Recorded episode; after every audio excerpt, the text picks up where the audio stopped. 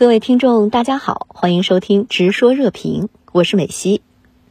我们看到英女王伊丽莎白二世去世的消息在全世界舆论中引起巨大反响，你认为这背后的原因何在？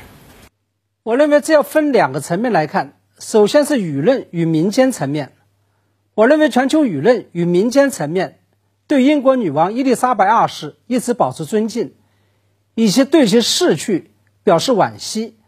更多的是出于一种文化上的怀旧心理，因为在并不遥远的一两百年前，这个世界上绝大多数国家实行的都是君主制，但是后来随着全球民主与共和浪潮的兴起，相当多的国家都淘汰了，甚至是以武力推翻了君主制度，推翻了自己的君王。在这个浪头当中，英国则不仅保留了自己的君王，始终对君王保留着敬畏。而且创造出了一个君主立宪政体，成功的实现了虚君共和的理想，实现了权力的和平转移。于是，英国女王伊丽莎白二世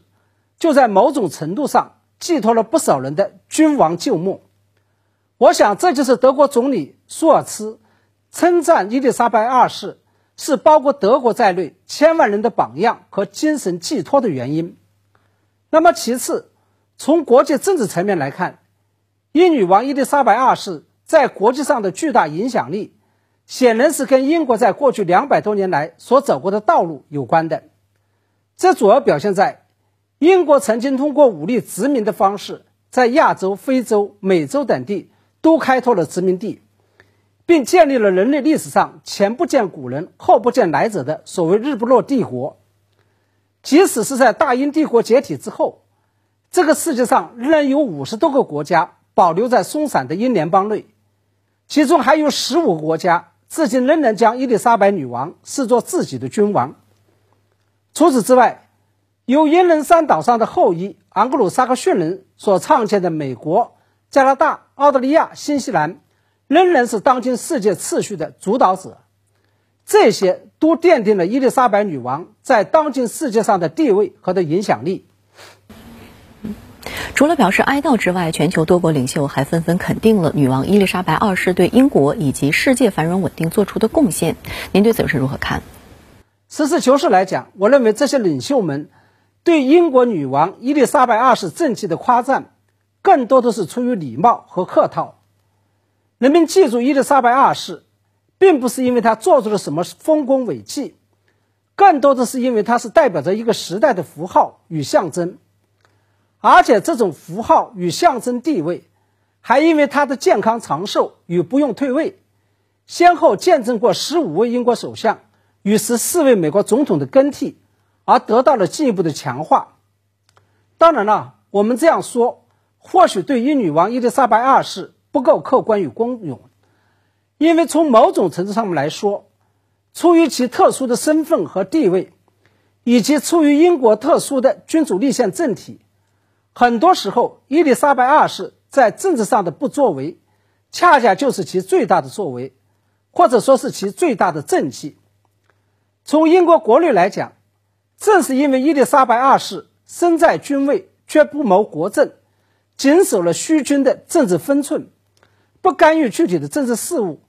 甚至是避免在敏感政治问题上发表自己的意见，才保障了英国君主立宪政体的顺利运行。从国际秩序上面来说，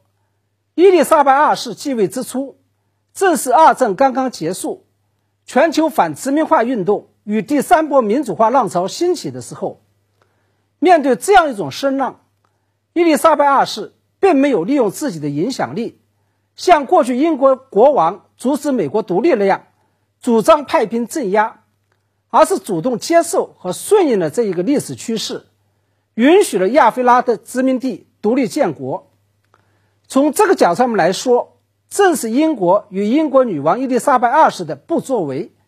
才会有更多的现代民族国家在世界范围内进一步建立，才会有当今的世界秩序。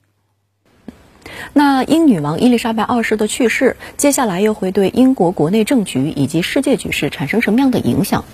英国君主立宪体制的特点就是虚君共和。君王只是一个象征性的存在，伊丽莎白二世的去世，无论是对英国国内政治还是对国际政治，都不会导致实质性的冲击。同时，不要说伊丽莎白二世的去世，就算是哪一天英国彻底废除了君主立宪体制，也不会对英国以及世界政局带来什么了不得的影响。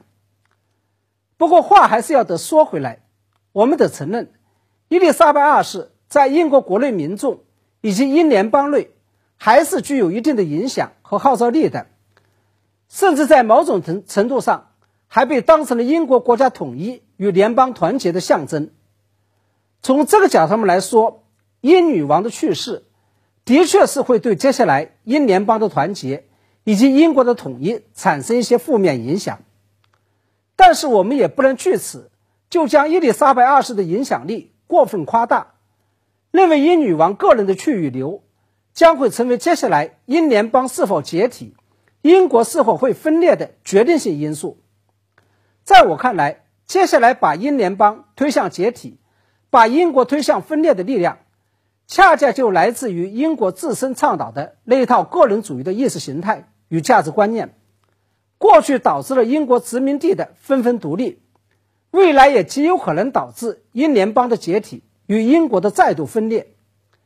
因为英国自身倡导了这样一套价值观念，并且将其标榜为所谓的普世价值，那英国就没有理由阻止苏格兰与北爱尔兰的独立公投，也没有理由阻止英联邦成员的离家出走。